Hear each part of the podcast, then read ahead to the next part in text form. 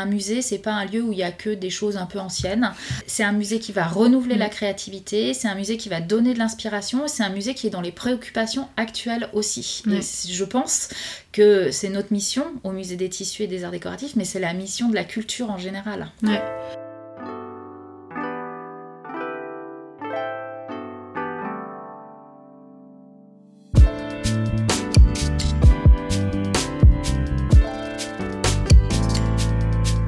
Sur Qu'est-ce que la mode, le podcast qui vous invite à de multiples discussions autour de cette unique question Qu'est-ce que la mode? Je m'appelle Elsie Pommier et dans ce podcast, je vous partage mes conversations avec ceux qui façonnent la mode. À la découverte de savoir-faire, de façon d'être, d'histoire et de culture, on comprend vite que la mode est loin d'être banale. Pour cette saison, je m'associe au village des créateurs. Catalyseur, il fédère les acteurs des filières textiles, habillement et art de vivre. Cet incubateur accompagne les entreprises créatives émergentes de la région Auvergne-Rhône-Alpes depuis 20 ans. En fin de chaque épisode, vous retrouverez le témoignage d'un créateur du village. Rendez-vous chaque lundi sur toutes les plateformes d'écoute pour un nouvel épisode. Habillé, habilleur, bonne écoute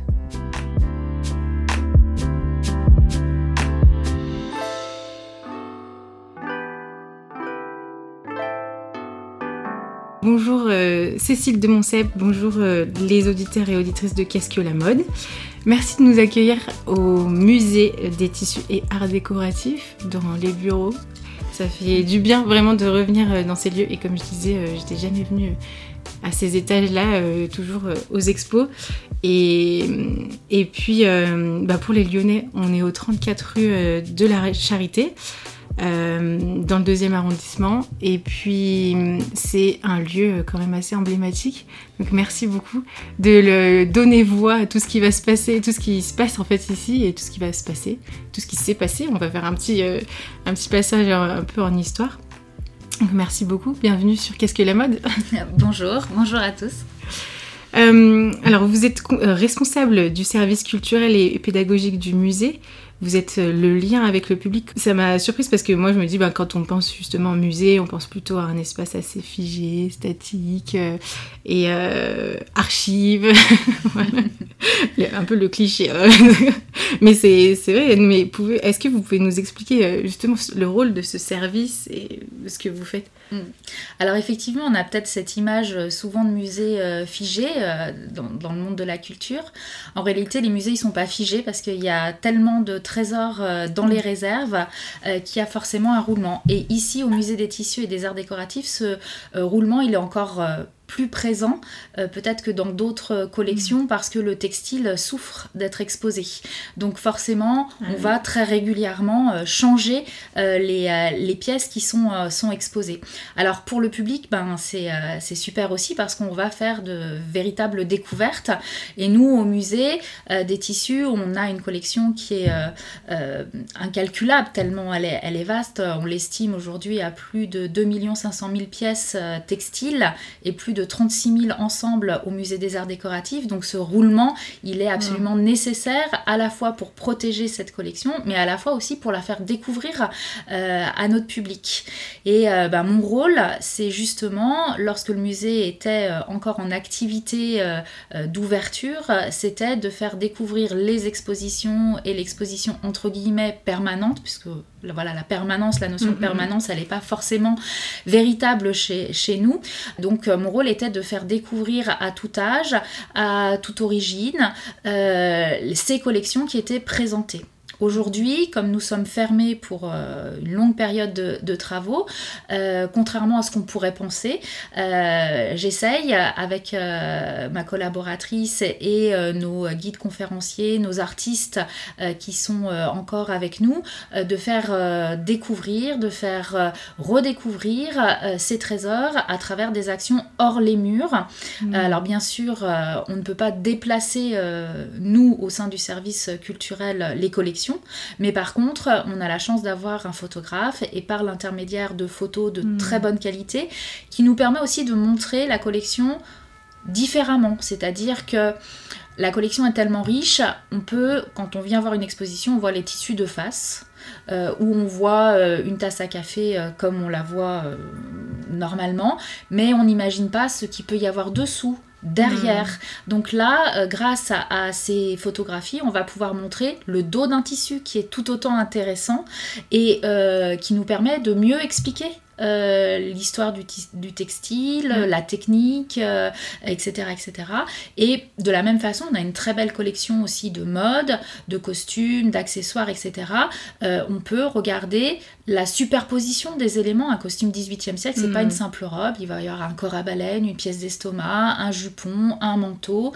Et on va pouvoir détailler tout cela alors que normalement, dans une exposition, on ne le voit pas. C'est plus figé. On peut voir le, la face euh, le dos.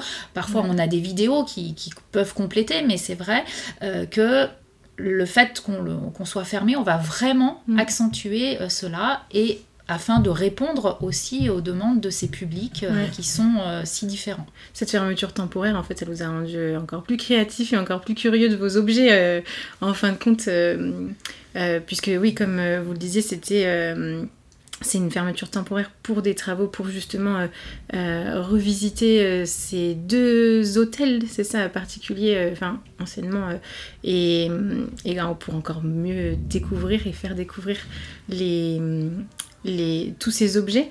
c'est des chiffres astronomiques quand même. On se demande où c'est caché en fait tout ça, où c'est protégé.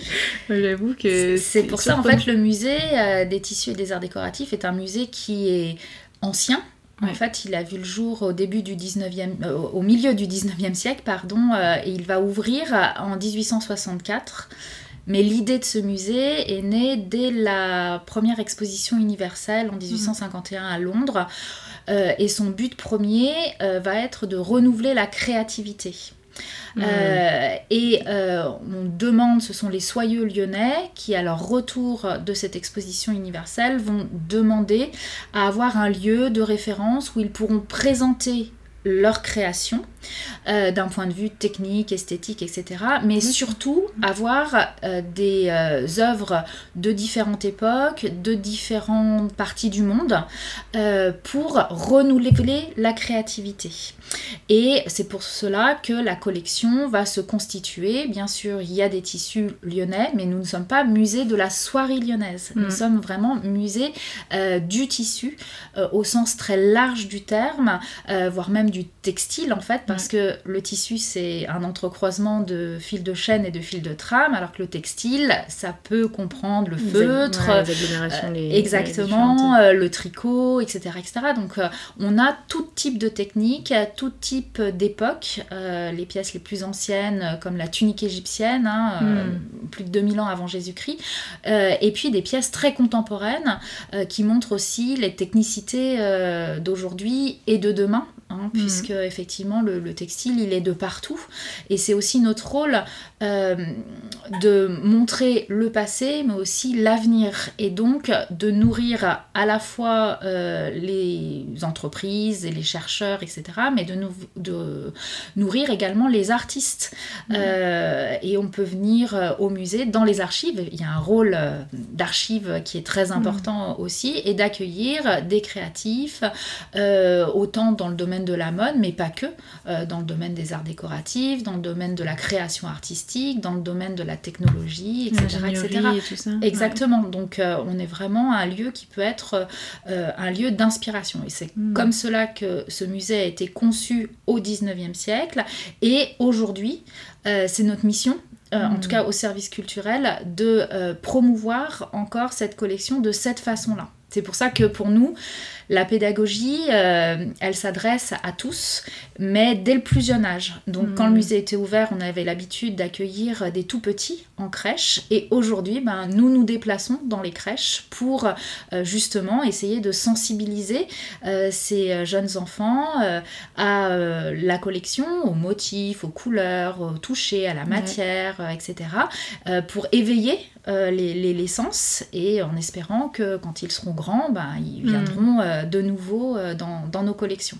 et de, continuer de découvrir en fait la richesse de cette de, des histoires pas de cette histoire parce que euh, comme vous l'avez dit le, textile euh, enfin il y en a dans le monde entier et euh, bah, nous à Lyon on a une, une histoire déjà bien riche mais en plus de, ça vous vous êtes élargi et puis c'est un éveil bah, qui se fait depuis tout petit, mais aussi encore aujourd'hui. Moi, je me souviens, euh, quand j'étais étudiante euh, à, Lyon, euh, de, découvrir ce lieu. Et je me suis dit, mais c'est dingue. C'est un espace à aménager, à construire et tout ça. Et, construire une exposition, c'est c'est faramineux aussi. en plus, ben, comme c'est des objets historiques et comme vous l'avez dit aussi, c'est précieux. Alors peut-être que les auditeurs n'ont peut-être pas ne connaissent pas en fait pourquoi il y a autant de roulement parce qu'en fait le, tissu et la, matière est très sensible à la lumière. C'est ça. Donc, effectivement, selon les matériaux utilisés, euh, il faut un certain nombre de luxe, euh, donc un éclairage très faible pour hmm. euh, protéger les collections, puisqu'effectivement la lumière, c'est la, malheureusement le principal, la principale dégradation du, du, textile. D'ailleurs, on le voit chez nous, hein, simplement, si hmm. nos rideaux sont ah bah sombres au bout de quelques années en plein soleil, euh, ils perdent leur éclat. Euh, donc effectivement, euh, c'est pour cela que le, musée était plongé dans une certaine pénombre pour la protection des collections.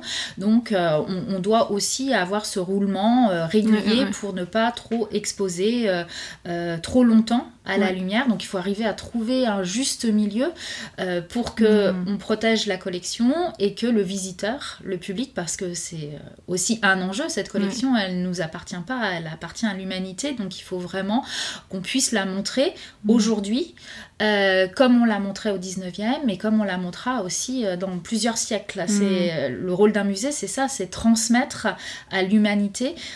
donc, on, se doit effectivement de pas forcément trop exposer et d'exposer dans des bonnes conditions. après, en fonction des pièces, il y a des pièces qui vont être plus sensibles que d'autres. Mm. alors, la lumière, elle, crée des dégâts sur le textile, mais pas que, sur des pièces d'art décoratif aussi, hein, sur les marqueteries, etc. Donc là aussi, chaque pièce doit être étudiée et mhm. doit euh, engendrer une réflexion particulière au niveau de la muséographie, de la scénographie.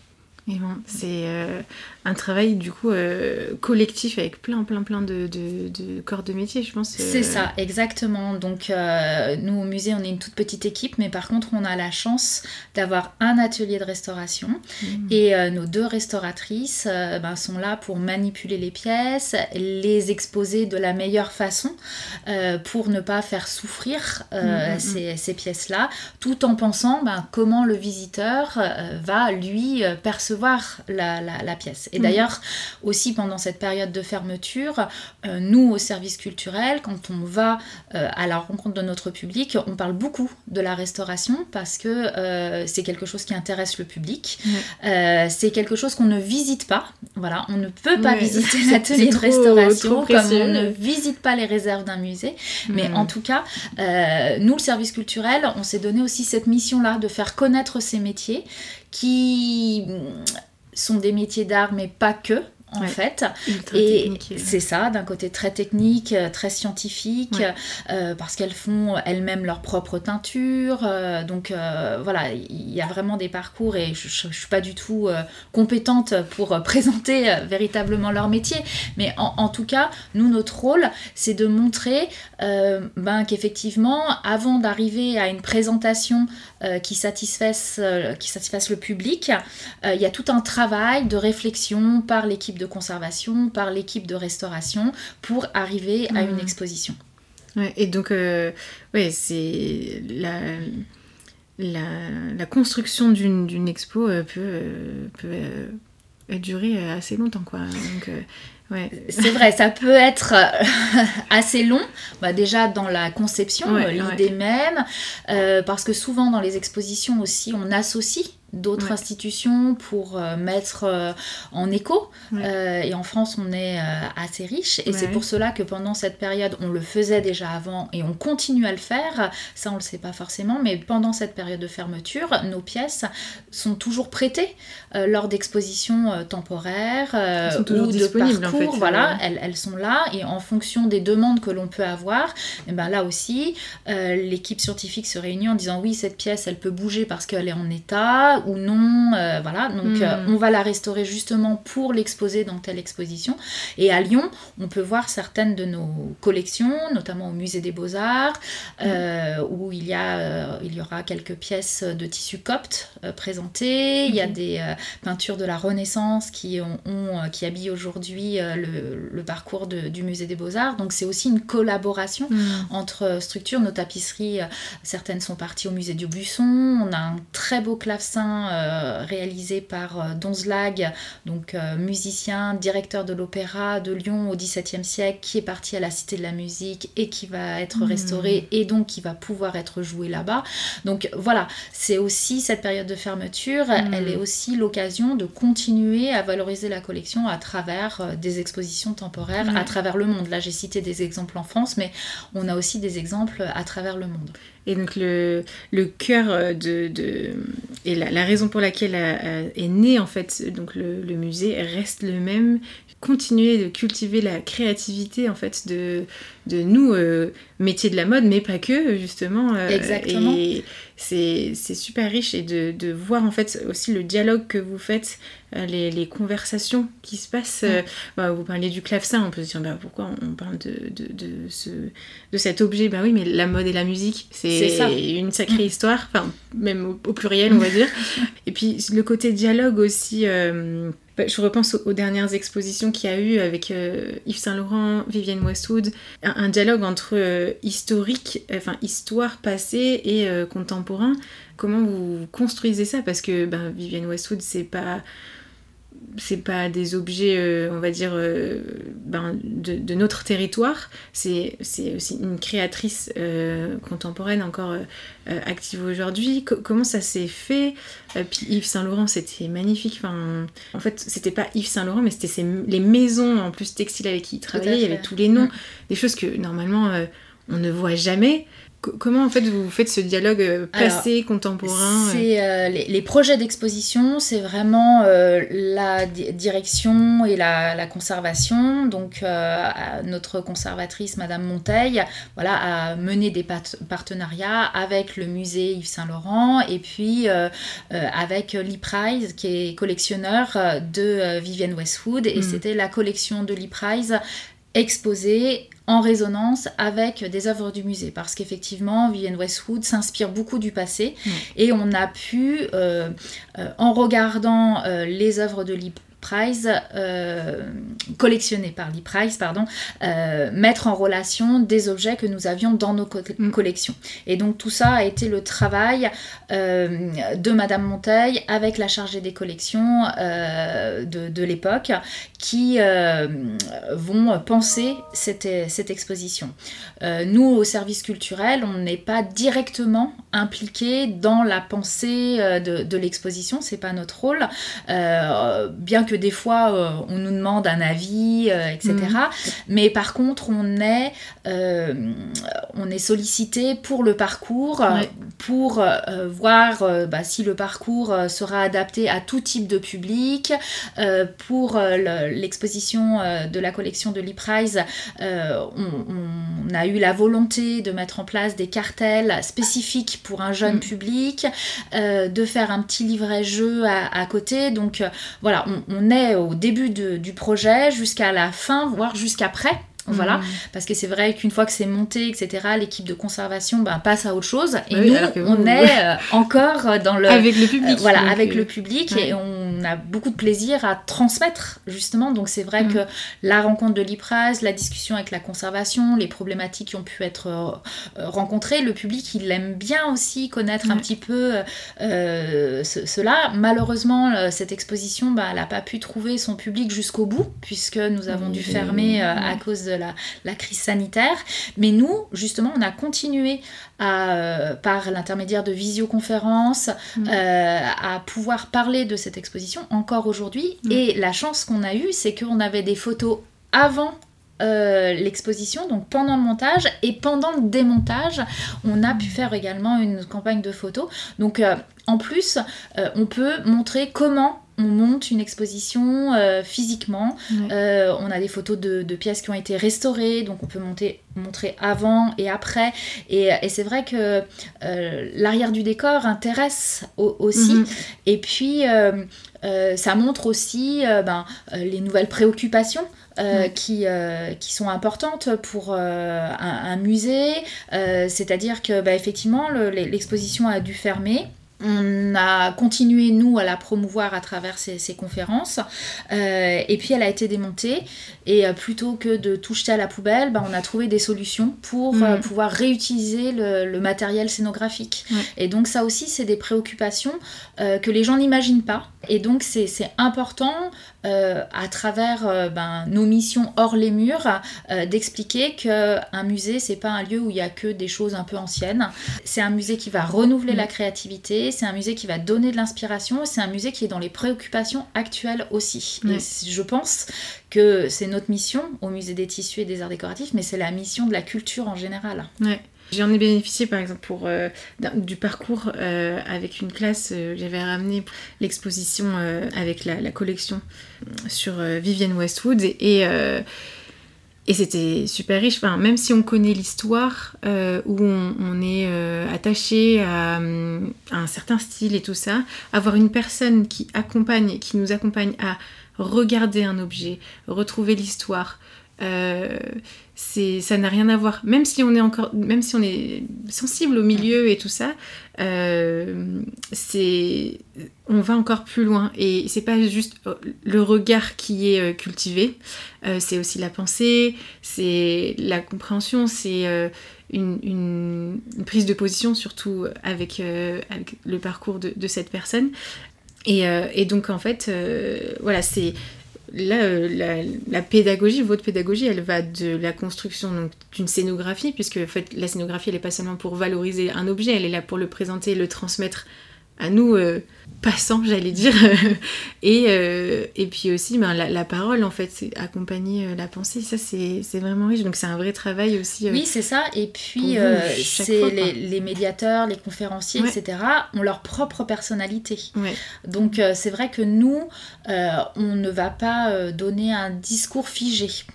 C'est-à-dire que euh, moi, mon rôle, c'est euh, de transmettre un certain nombre de ressources documentaires qui nous, qui nous permettent de préparer la visite ou de préparer la conférence ou de préparer l'atelier, mm. etc. Euh, mais on n'est pas là pour dicter un discours. Mm. Donc chacun, avec sa personnalité, va aussi amener animé, euh, de façon différente. Donc c'est vrai que quand on visite une expo avec plusieurs euh, médiateurs, on, va avoir la base qui est là, parce que bien sûr le propos de l'expo ne va pas changer, etc. Mais chacun va peut-être présenter hmm. les choses euh, d'un point de vue différent ou d'une façon différente. Donc on apprend tout le hmm. temps. Et puis comme je vous disais, la collection elle est tellement riche. dans l'exposition autour de la collection de Lipraz, je, ne sais plus exactement le nombre, mais à peu près 200 pièces peut-être.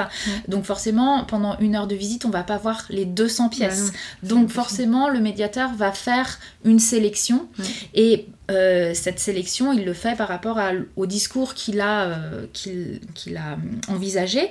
Et ça veut dire que là aussi, on va avoir une adaptabilité au groupe, c'est-à-dire qu'on va pas avoir le même discours avec un, un groupe de crèche, un groupe de primaire, un groupe de lycéens et un groupe euh, d'adultes euh, ou de personnes. Euh, vous parliez de l'exposition Saint-Laurent qui mettait en avant les entreprises textiles. Mm. On a eu reçu des entrepreneurs textiles de la région. On n'allait pas leur parler de leur maison, ils la connaissent. Bah Donc c'était pas ça qui était intéressant pour eux. Donc là aussi, on va s'adapter bien sûr à notre, à notre public. Et c'est aussi ça qui est extraordinaire, c'est que être guide dans un musée, médiateur, etc., on ne répète jamais la même chose en hmm. fait. On va toujours, même si on a une base, on va toujours s'adapter, on a toujours plein de ficelles à tirer avec parfois des anecdotes parce qu'on sait que tel type de public, il faut lui donner des anecdotes pour l'accrocher, et puis parfois quelque chose de beaucoup plus euh, technique, théorique, parce qu'on a un public euh, qui aime cette, euh, partie-là. Et dans le textile, justement, le textile, est-ce que c'est de l'art? Est-ce que c'est de l'industrie? Est-ce que c'est de l'artisanat? C'est des questionnements qui sont au cours du temps et qui sont toujours d'actualité. Donc on peut prendre effectivement euh, toutes ces, ces, phases pour pouvoir euh, créer un parcours. Et puis après, il y a tout le côté aussi du genre. Euh, le textile, on dit la mode, oh, c'est quelque chose pour les femmes. Ben non, en fait. Et quand on regarde toutes les entreprises textiles, elles sont dirigées encore par des hommes.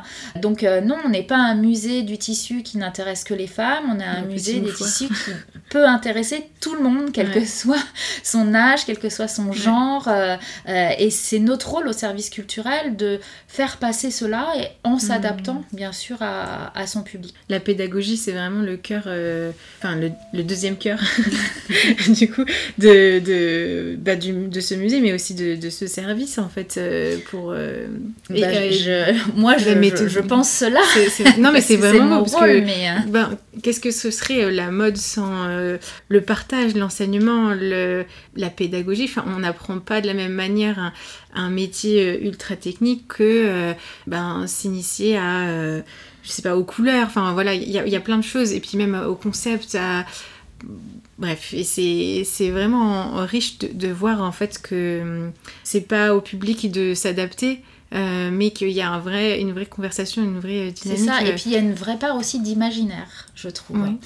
Euh, dans la pédagogie dans, dans, Pour le public, hmm. d'aller dans un musée comme celui-ci, alors c'est vrai qu'aux arts décoratifs, on peut recréer des ensembles et on a l'impression d'être dans un palais, dans un château et de visiter un hôtel particulier du 18e.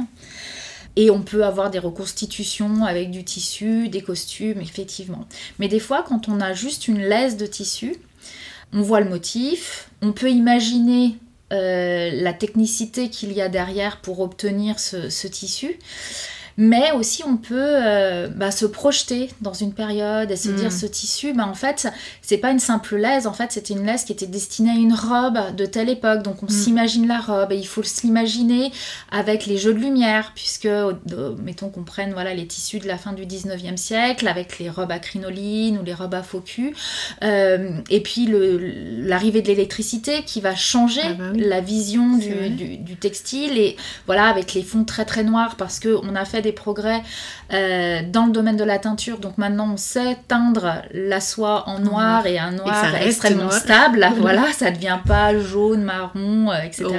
voilà, avec euh, finalement ces fonds noirs qui font référence aussi aux meubles laqués qui fascinent, mm. qui viennent du Japon. Donc en fait, on, voilà, on imagine plein de choses et je, trouve que simplement un tissu, et eh ben, on peut imaginer bah, comment on vivait, comment on le fabriquait, comment on le portait, etc. etc. Mm. Et, et c'est ça aussi qui est fascinant, c'est ce, euh, ce pouvoir de, de, faire imaginer des choses à, notre public. Et je trouve qu'aujourd'hui, euh, ben, parfois l'imagination, elle est plus là. On tape, on a tout de suite une réponse euh, sur nos téléphones, etc.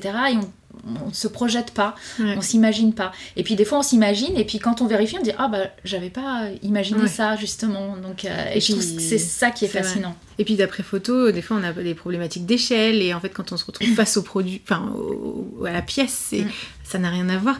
Et, euh, et donc ouais, de, jouer et de travailler en fait avec l'imaginaire de tous vos publics parce que donc vous allez de, des tout petits euh, de la crèche euh, aux personnes aussi, vous me parliez de qui, qui sont en EHPAD par exemple.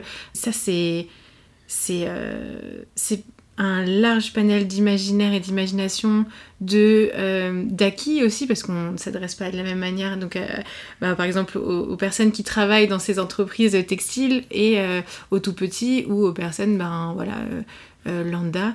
Et, et donc ouais c'est c'est un éveil euh, de tout public. Quoi. Ça. Et puis le textile, ça éveille les sens. Euh, effectivement, on intervient euh, dans des EHPAD avec des projets. et dans les EHPAD, on a différents types de publics. des publics qui sont malheureusement dépendants et qui ne, voilà, ne peuvent plus non plus l'autonomie physique, même voir de leurs mains. Et euh, il y a quelques années, on est intervenu euh, auprès de personnes euh, en toute fin de vie. donc qui ne bougeaient plus, qui avaient très peu de, visites, etc. Et on intervenait simplement quelques, quelques minutes, 10-15 minutes dans les chambres où on leur racontait une histoire, on leur faisait toucher des tissus.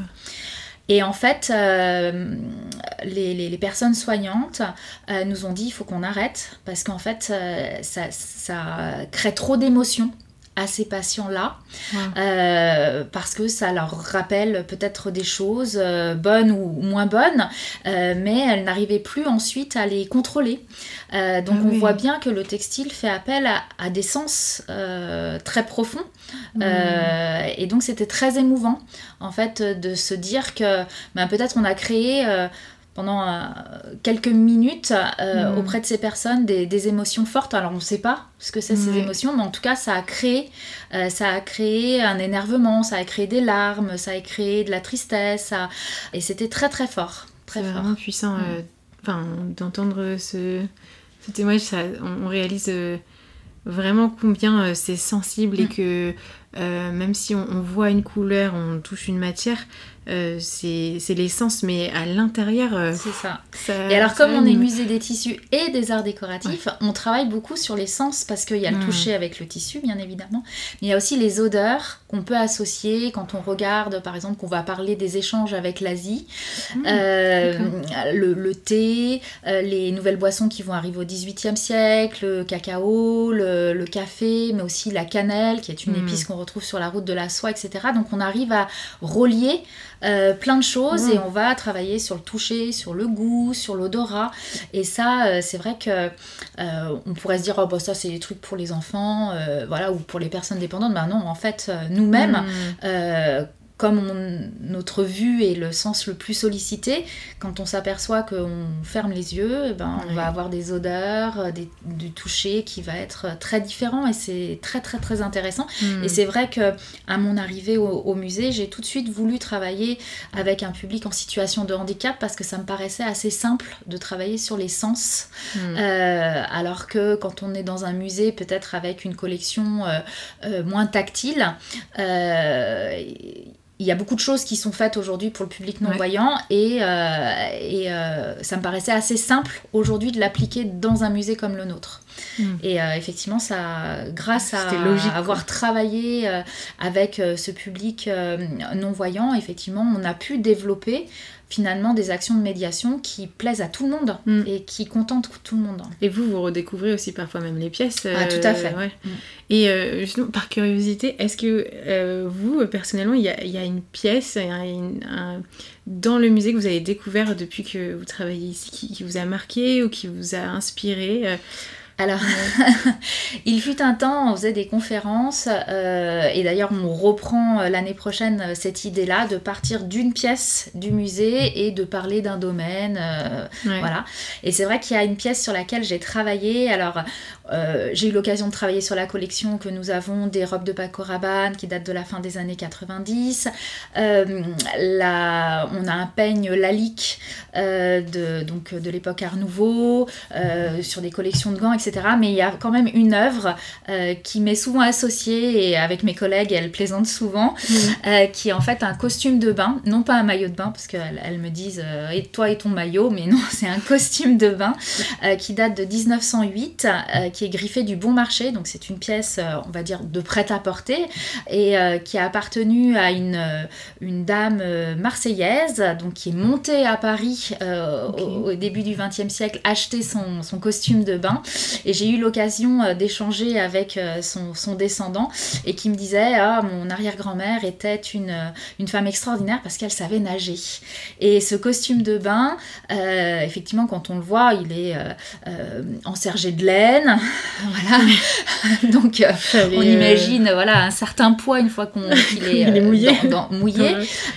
et c'est une pièce que, que j'aime beaucoup, qui est emblématique pour moi et qui en fait évoque tellement de choses parce que c'est le sport c'est aussi le début euh, mm. d'une certaine libération euh, de la pensée euh, de la femme, du corps de la femme, même si on a encore une silhouette un peu 19e avec une sorte de crinoline qui est encore mm. là.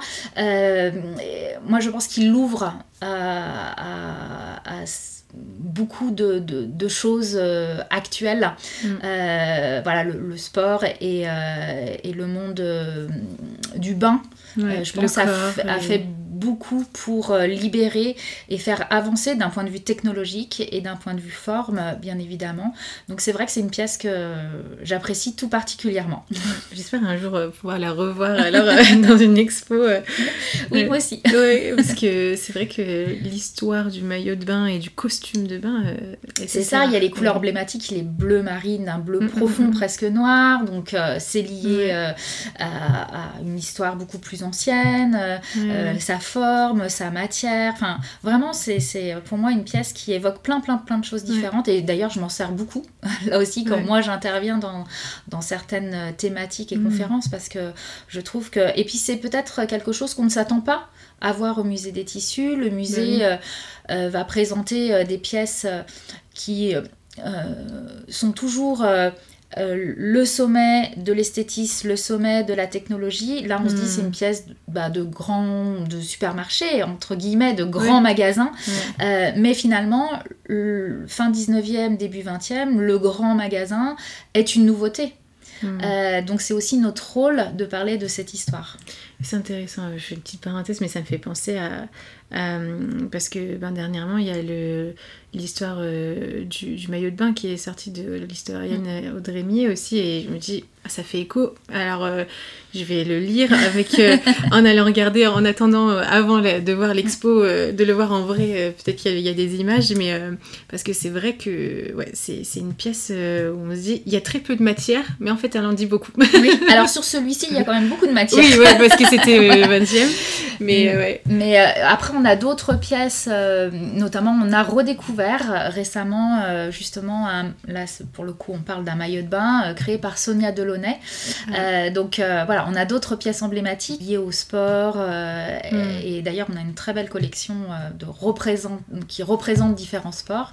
C'est quelque chose qui moi m'interpelle et qui probablement fera partie de nos présentations hors les murs à l'avenir. Ah ouais. Euh, vous nous tenez au courant parce que là, du coup, même les auditeurs, ils, auront envie de, venir. Et puis bah là, vous nous avez parlé d'une pièce. Et euh, est-ce que vous auriez un, ouvrage qui aussi vous a, marqué et qui vous inspire? Je pose souvent cette question du coup à mes invités pour euh, dire ben voilà, comme là on l'a vu dans toute cette conversation, la mode c'est pas que un vêtement. Euh, c'est aussi des, livres, c'est notre imaginaire, c'est notre inspiration. Est-ce que vous auriez un ouvrage? Alors c'est vrai que le livre est quelque chose, euh, en tant que euh, médiatrice culturelle, est notre quotidien. C'est-à-dire ah qu'on lit toute la journée euh, des textes d'archives, des ouvrages voilà, qui viennent de sortir pour bah, se tenir un peu à la page de ce mm. que l'on a écrit, découvert, les catalogues d'exposition, etc., etc. Mais j'avais plutôt envie de vous faire partager un livre que j'ai lu dans mon adolescence et qui me tient à cœur et qui un peu, voilà, peut-être qui m'a donné envie euh, de poursuivre dans le domaine artistique, euh, c'est donc Narcisse et Goldmoon de Hermann Hesse, euh, qui est un roman qui se passe euh, au Moyen Âge et c'est un prêtre qui accompagne un jeune garçon et qui va devenir sculpteur et qui va se découvrir par l'intermédiaire de, l'art et pouvoir suivre sa vie. Voilà, mmh. donc c'est un livre qui m'a accompagné voilà, à mon adolescence et qui m'accompagne encore aujourd'hui, que j'espère relire et que vous êtes. Euh, enfin, et en fait, que vous vivez aussi, c'est par l'objet euh, que, que vivez chaque jour, euh, que votre imaginaire en plus est au service du public. ça donne. ça donne vraiment envie de le lire. je vais, je, note, je note. voilà.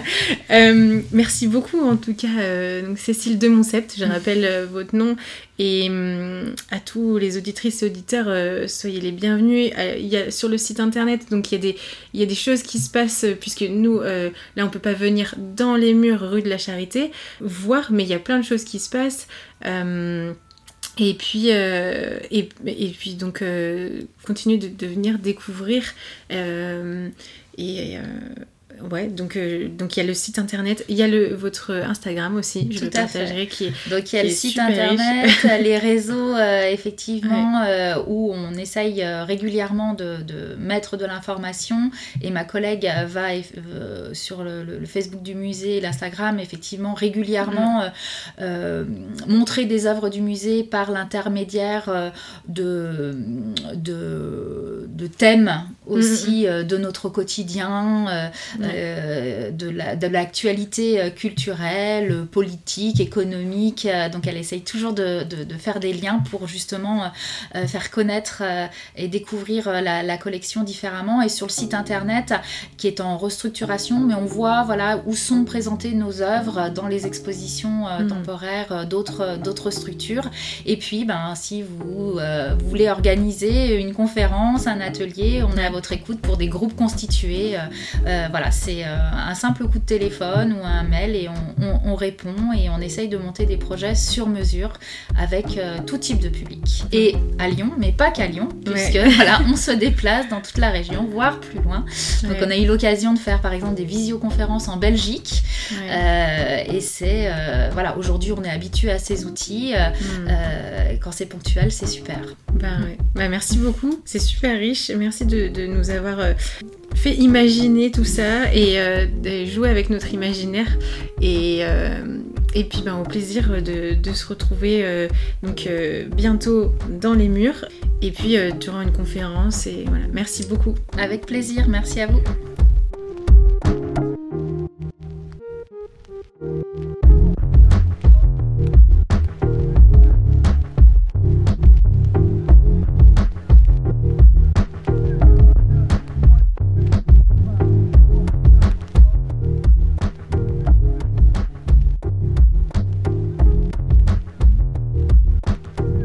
Eh bien, euh, merci euh, Sabine et Clara Descours de nous rejoindre et de partager plus de ce que vous faites avec euh, justement dans au sein de l'entreprise même familiale Descours et Janton.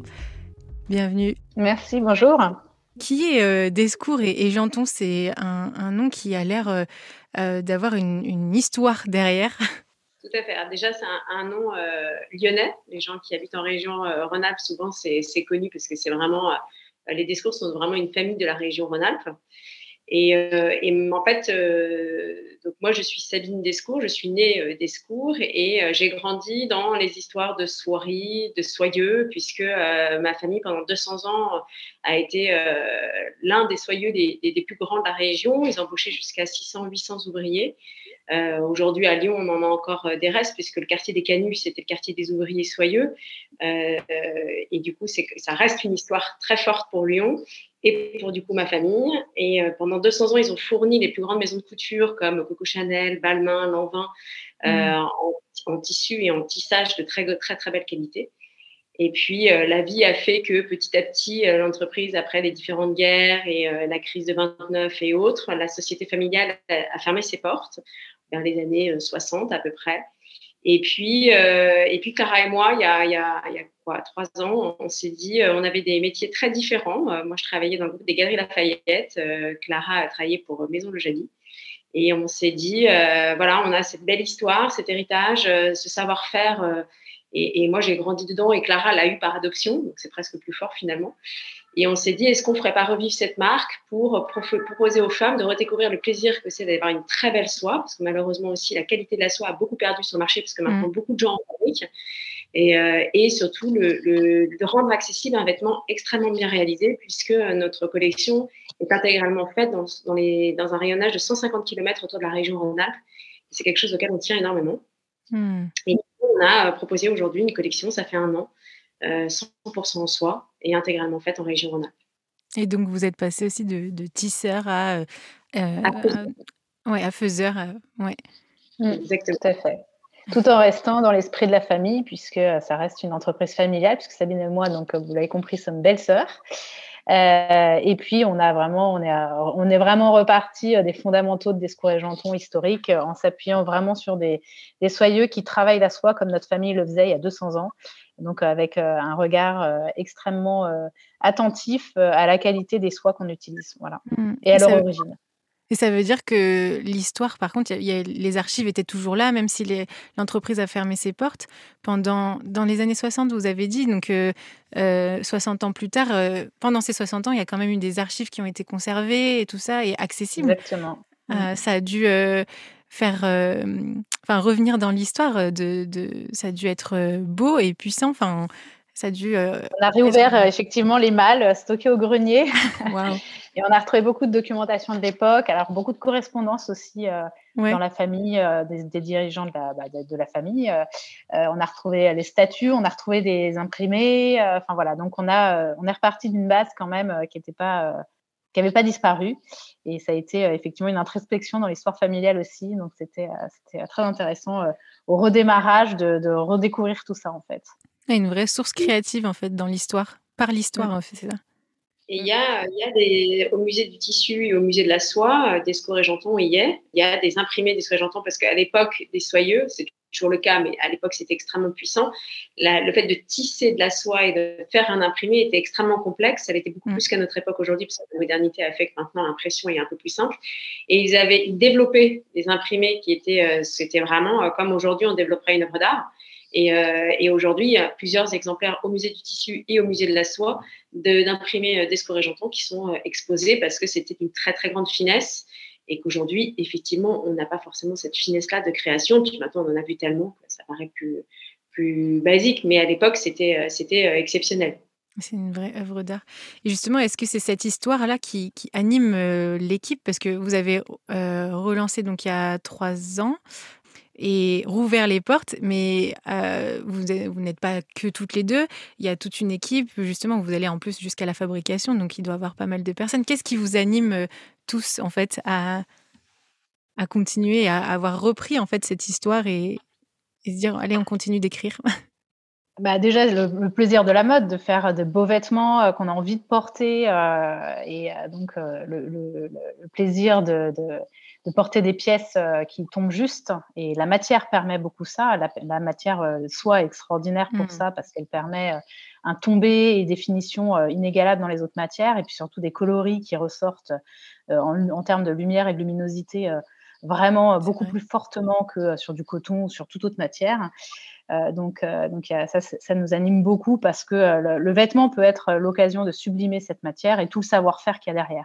Et ça, c'est une notion qui est très importante. Sabine l'a évoqué mmh. en termes d'enracinement local et de, et de choix des techniques de tissage. Mais, mais effectivement, on a, on a, très à cœur aussi de faire perdurer ce savoir-faire euh, aujourd'hui, il y a très peu de soyeux qui, qui, qui, qui, ont résisté à toutes les crises et à la, justement l'exportation de ce savoir-faire. Euh, mais aujourd'hui, euh, ceux qui sont là sont, sont vraiment extrêmement aboutis dans leurs compétences et, et, aujourd'hui proposent une soie d'une qualité extraordinaire qui n'a rien à voir avec les soies qu'on peut trouver à l'étranger. Hein. Et ça, et ça, nous, on a vraiment à cœur de, de pouvoir permettre de contribuer à la préservation de ce savoir-faire. Euh, donc ça, c'est quelque chose qui nous anime beaucoup aussi, euh, euh, nous et nos partenaires, puisque nos fournisseurs sont, vraiment des partenaires aujourd'hui dans, notre aventure. Et, c'est aussi un des éléments importants de notre, de notre développement, c'est voilà, valoriser ce savoir-faire et proposer des pièces mode mmh. très accessibles et, et, faciles à porter. Ah ouais. Et et du coup, si je vous demandais qu'est-ce que la mode pour vous, est-ce que on, pourrait euh, dire, euh, en reprenant vos mots, euh, Clara, ce serait faire perdurer par la fabrication? En ce qui me concerne, la première définition de la mode, c'est d'abord le plaisir. C'est le plaisir mmh. de se sublimer, euh, le plaisir d'avoir de, de, de, de, beaux vêtements, de se mettre en valeur. Et ça, je trouve que la mode a ça d'extraordinaire, c'est que euh, de notre corps qui est ce qu'il est, euh, on peut, on peut se donner d'autres allures, d'autres attitudes et, et, faire passer des messages. Donc ça, c'est pour moi, la mode, c'est d'abord une notion de plaisir, mais c'est aussi dans le prêt-à-porter le plaisir de porter des vêtements euh, qui, qui, qui nous subliment, euh, se faire plaisir et puis et, redécouvrir justement le plaisir de, de, certaines matières comme la soie qui, est, mm-hmm. particulièrement agréable à porter parce qu'elle est thermorégulatrice, parce que parce que voilà, elle a plein de plein de propriétés qui font que à la fois on est on se sent beau parce que c'est une matière qui sublime, mais à la fois on se sent bien parce que c'est une matière qui est extrêmement confortable et qui a plein de propriétés pour la peau aussi. Oui, elle, prend soin en fait en plus. Voilà, elle prend soin, exactement. Il y a la notion de soin et de plaisir très fort dans, autour de notre marque et de ce qui nous anime. Mmh.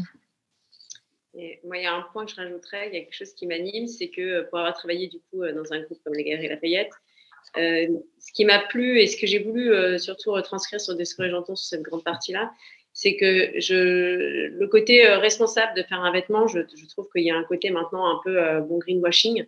On, ça, c'est sûr, mais c'est surtout que j'avais d'abord envie que les femmes aient envie d'acheter ce vêtement pour le plaisir et la désirabilité avant de l'acheter parce qu'elle fait un geste pour la nature. Je, crois qu'aujourd'hui, c'est intrinsèque pour moi, dans des nouvelles marques qui se lancent, il faut être dans cette euh, responsabilité, durabilité. La durabilité du vêtement passe par sa, réalisation, par sa fabrication. Parce que comme on le sait, un vêtement qui est mal cousu, il va se défaire extrêmement vite, il va se trouver et du coup, bah, il va vieillir. Alors qu'un vêtement qui est bien réalisé, bien mm. cousu, avec une couture comme autrefois, peut rester des années. D'ailleurs, les grandes maisons de couture, si aujourd'hui le, le, marché du vintage marche autant, c'est parce que les grandes maisons comme euh, Saint-Laurent ou Chanel, il y a 50 ans, produisaient avec des techniques de couture que les couturières aujourd'hui ont tellement perdu. Il faut le savoir quand même, parce que maintenant, on leur demande tellement de fabriquer en masse qu'elles ont oublié ces mm. finitions-là. Nous, on avait envie de réinstaurer ça pour justement créer le désir. Je me sens euh, bien et belle dans mes vêtements. Et en plus, de ce fait, il va durer longtemps et je vais du coup faire quelque chose de bien euh, dans, euh, dans cet univers de la mode qui est effectivement le deuxième secteur le plus polluant après, après la voiture. Donc, c'est vrai que ça avait un sens par rapport à ça. Mais d'abord, le plaisir et le désir. Ouais. Et de toute façon, après, et, puis... beau, euh, ça perdure. oui. oui. Oui, Et puis, euh, c'est vrai qu'aujourd'hui, euh, quand on voit tous les, scandales de la fast fashion, etc., je trouve que la mode, c'est aussi l'expression des valeurs qu'on porte. Euh, donc il y, a, effectivement le côté esthétique, plaisir, etc. Mais il y a aussi maintenant, euh, je pense, et nous en tout cas c'est ce qui nous anime et ce qui est très important, c'est euh, toutes les valeurs qu'il y a derrière. Donc nous c'est les valeurs du savoir-faire français, préserver des mmh. emplois en France. C'est le travailler avec la région, avec tout ce qui se passe autour de nous, parce qu'on a une richesse incroyable en France qu'on a oublié pour des histoires de prix, hein, d'aller chercher moins cher, toujours moins cher, et puis du coup on s'est complètement euh, c'est euh, éloigné de notre marché. Et ça, c'est des valeurs qui sont très importantes. C'est la, la, valeur aussi environnementale. Nous, on est sur un circuit très court de production, on travaille sur des matières naturelles. Et je pense qu'aujourd'hui, euh, à développer un business sans avoir conscience de ces, de ces aspects environnementaux, c'est c'est presque mmh irresponsable. Donc nous, c'est aussi des valeurs très fortes qu'on porte dans notre marque. Et donc à travers à travers nos produits, c'est c'est ça aussi la mode pour nous. C'est c'est au-delà de la désirabilité et du plaisir, c'est aussi les valeurs que ça véhicule. Et euh, alors, c'est pas forcément visible et ostentatoire, mais en tout cas, on communique autour de ça. Et, euh, et, euh, c'est un argument important pour nous parce que aujourd'hui, il y a beaucoup de marques qui, comme le disait Sabine, font du greenwashing, qui parlent de leur article éco-responsable, sachant que 90% du reste de la collection ne l'est pas, mais ça leur permet juste de communiquer. Nous, c'est vraiment un enracinement très fort du début jusqu'à la fin de la conception du vêtement, même dans son design. Hein, on a essayé de travailler sur des matières assez, enfin, des, coupes assez intemporelles pour que les vêtements ne se, se démodent pas mais, euh, mais c'est vraiment le plus. C'est-à-dire que la femme qui achète chez nous euh, un vêtement euh, va, le trouver beau, va se sentir bien dedans, parce qu'il y a un, mm. bien-être autour de la soie très fort. Mais aussi pour être fière de ce qu'elle porte, parce qu'elle, mm. elle, effectivement, elle aura contribué à, à, garder ce savoir-faire, à l'exprimer et à le faire vivre, et puis euh, tout en étant respectueuse de la planète. Donc ça, pour mm. nous, c'est vraiment les petits plus. Euh, ils sont fondamentaux pour nous, mais pour la cliente, c'est des plus qu'on trouve importants. Bah, merci euh, pour de, nous avoir fait goûter à, et, à l'essence, on va dire, de, de Descours et, et Janton. Et juste pour que ben, pour les amoureux de la soie ou ceux qui connaissent pas trop cette matière, est-ce qu'on pourrait, où est-ce qu'on peut découvrir vos, vos, pièces? Je crois que vous avez un showroom à Paris, c'est ça? Et alors, on a surtout un site e-commerce, euh, là où vous pouvez euh, très rapidement euh, accéder à toute la collection. Et après, effectivement, on a un showroom à Paris et en ce moment, on expose rue de Passy, dans une boutique au 54 rue de Passy, toute notre collection. Et après, ça sera à Lyon. Donc, nos, nos ventes éphémères, on, essaie de, voilà, d'alimenter Paris et Lyon en alternance. Mais voilà, aujourd'hui, vous pouvez nous trouver dans ces endroits-là. Super, comme ça on pourra redécouvrir la luminosité, le toucher euh, de, cette magnifique matière qui est la soie et euh, qui est un, vrai héritage de la région. Merci beaucoup. Euh, Clara et, Sabine pour, pour ce temps et au plaisir de se rencontrer en, vrai, du coup, à une prochaine sur Lyon. Avec plaisir. Merci beaucoup, aussi. Ce podcast vous plaît? Abonnez-vous et partagez votre avis signé de quelques étoiles sur Apple Podcast. Vous pouvez aussi rejoindre celles et ceux qui soutiennent la production par une contribution mensuelle sur patreon.com slash qu'est-ce que la mode. Vous y retrouverez d'ailleurs des épisodes en exclusivité. J'aimerais vous remercier. Vous êtes plus nombreux à chaque nouvelle diffusion. Merci pour votre écoute, pour nos échanges sur LinkedIn, Instagram, par mail. J'apprécie continuer la conversation avec vous et vous rencontrer est toujours édifiant. Habillé, habilleur, à la semaine prochaine.